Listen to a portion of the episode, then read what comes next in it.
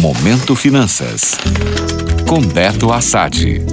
Olá, ouvintes. Beto Assad aqui com vocês. Em comemoração ao Dia das Crianças, vamos falar hoje sobre como ensinar educação financeira para os pequenos. São lições que podem mudar o futuro deles. Uma ótima maneira de introduzir a criança ao mundo das finanças é através de uma mesada. Comece dando elas uma quantia fixa semanal e explique que essa é a oportunidade de aprender a gerenciar o dinheiro. Quando perceber que a criança já possui um pouco mais de maturidade, passe a dar a mesada de maneira mensal. Você também pode incentivar os seus filhos a ter um cofrinho. Ensine-os a separar parte da mesada e poupar esse dinheiro.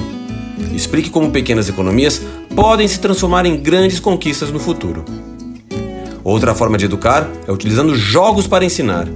Existem jogos de tabuleiros e aplicativos educativos que tornam a aprendizagem financeira divertida, como o famoso Banco Imobiliário e Pigbot.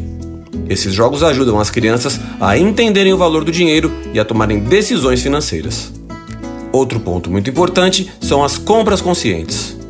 Leve seus filhos às compras com você e explique todo o processo. Mostre como comparar preços, usar cupons e tomar decisões fundamentadas. Isso os ajudará a entender o valor do dinheiro e a importância das escolhas inteligentes.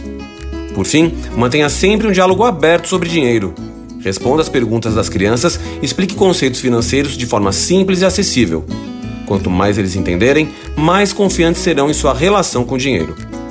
Ensinar educação financeira para crianças é um presente valioso que pode durar a vida toda. Ao dar-lhes as ferramentas para entender e gerenciar dinheiro desde cedo, você está preparando seus filhos para um futuro financeiro mais sólido e seguro. Não deixe essa lição extremamente importante para depois.